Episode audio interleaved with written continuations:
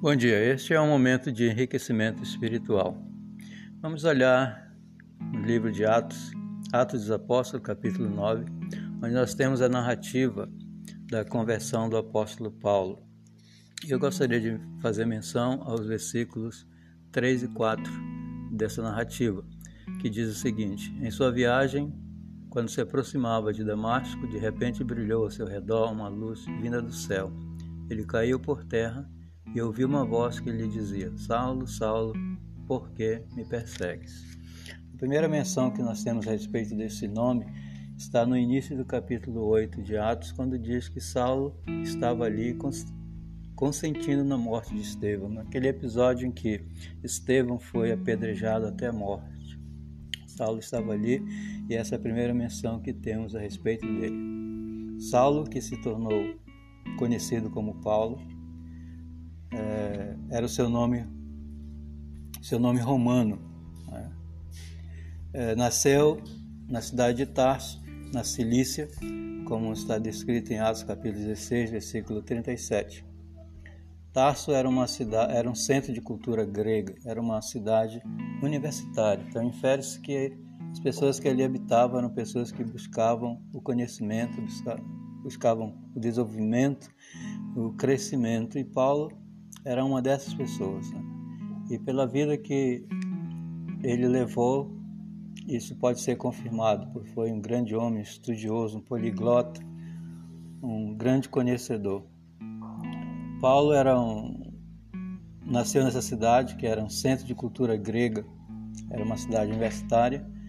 Paulo era um judeu, era um israelita, circuncidado da tribo de Benjamim e membro zeloso do partido dos fariseus como também pode se confirmar isso em Romanos, capítulo 11, versículo 1.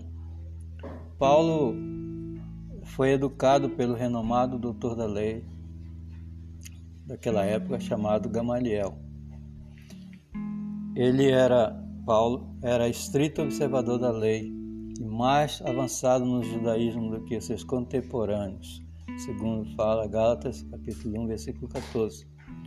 Paulo de Tarso tornou-se, apesar de todo esse conhecimento da lei que ele tinha, mas não compreendendo que a lei é, tinha um, um cumprimento e que esse cumprimento já havia se cumprido, assim como outros judeus de sua época, né, a maioria, é, não compreenderam isso. E Paulo considerou, como os demais judeus, a, o cristianismo como uma algo que ensinava, é, que tinha ensinamento contrário às tradições que ele havia sido ensinado. Então ele torna-se um perseguidor da igreja. E no capítulo 9, versículo 1, ah, diz o seguinte: Enquanto isso, Saulo ainda respirava ameaça de morte contra os discípulos do Senhor. Então, Paulo era uma ameaça viva. Né? Os discípulos viviam debaixo dessa, desse terror da perseguição implacável que Paulo desferia contra a igreja. E aqui no capítulo 9, então, ele sai de Jerusalém com destino a Damasco para ali prender alguns do caminho. Então, chega no versículo 3 e 4, quando ele está próximo de Damasco, foi quando ele então, é, quando então brilhou ao redor dele uma, uma luz vinda do céu, ele caiu por terra e uma voz lhe dizia: Saulo, Saulo, por que me persegues? Saulo caiu por terra.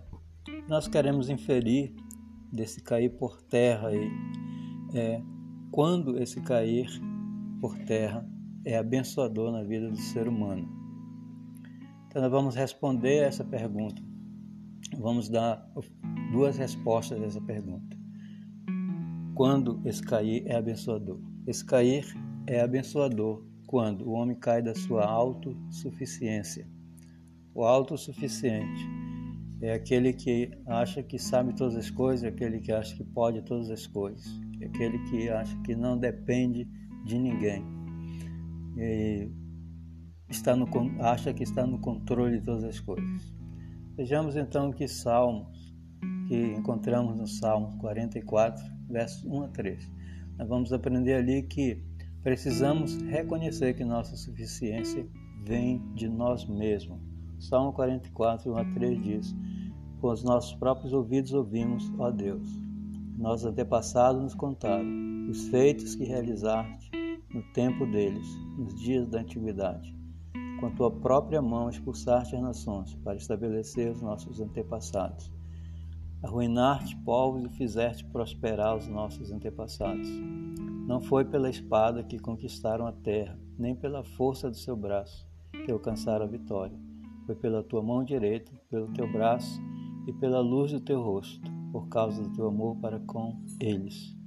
Então aí nós aprendemos que o salmista falando ao povo mostra e deixa claro que a conquista toda a conquista, mesmo para possuir a terra, né? todo a, toda a vitória que tiveram, não foi pela autossuficiência dele, não foi pela força dele, não é pelo poderio bélico que eles pudessem ter, mas sim pela mão do Senhor, como ele diz. Deus foi quem realizou. Então a suficiência deles veio de Deus. E é isso que precisamos entender, que a nossa suficiência vem do Senhor. A segunda resposta para que para essa pergunta, quando é esse cair abençoador? Esse cair é abençoador quando o homem cai da sua arrogância. O arrogante é aquele que se comporta com superioridade, é aquele que acha que está acima de todos. No vulgar, no nosso linguajar vulgar, nós dizemos que é aquele que se considera o último biscoito do pacote. Né? acha que tudo gira em torno de si. É, o arrogante, na realidade, ele emprega uma disputa de quebra de braço com Deus. Disputa essa que o arrogante nunca sairá vencedor. Precisamos ouvir então o que Deus promete aos arrogantes. No livro de Isaías, capítulo 13 e capítulo 12, nós temos as promessas feitas por Deus em relação aos arrogantes. Isaías capítulo 13 nos fala, nos deixa claro essa promessa de Deus para com os arrogantes. Isaías capítulo 13, versículo 11 diz: Castigarei o mundo por causa da sua maldade, os ímpios pela sua iniquidade. Darei fim à arrogância dos altivos e humilharei o orgulho dos cruéis. Essa é a forma de tratamento que Deus dará ao arrogante. Ainda em Isaías capítulo 2, Isaías capítulo 2, versículo 17, lê-se assim: A arrogância dos homens será abatida e o seu orgulho será humilhado. Somente o Senhor será exaltado naquele dia.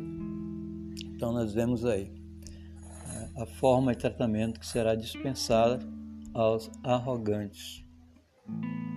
Mas nós temos um conselho bíblico a ser seguido. E esse conselho bíblico a ser seguido está registrado em Provérbios capítulo 3. E eu convido você, né, se você está com sua Bíblia em mãos, a, a ler todas essas passagens que foram oferecidas e esse conselho bíblico que devemos seguir dado pelo sábio Salomão, no capítulo 3 de Provérbios, a partir do versículo 5.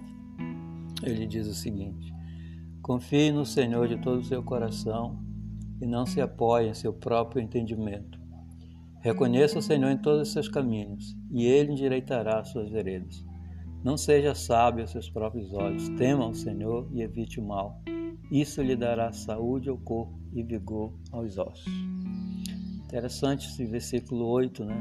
Diz que o confiar no Senhor, confiar de todo o coração, uh, não se apoiar em seu próprio entendimento, reconhecer o Senhor em todo o nosso caminhar, não sendo sábio aos nossos próprios olhos, isso vai dar saúde ao corpo e vigor aos ossos. Então, uma pessoa que está no alto da sua autossuficiência e da sua arrogância, ela está enferma. E para que ela seja curada, ela precisa cair. assim como Saulo caiu por terra. Precisamos nos humilhar diante do Senhor, reconhecer que a nossa suficiência vem dele, reconhecer que toda arrogância será é, recompensada. Deus tratará todo arrogante com toda arrogância e nos arrepender enquanto há tempo e nos humilharmos diante dele.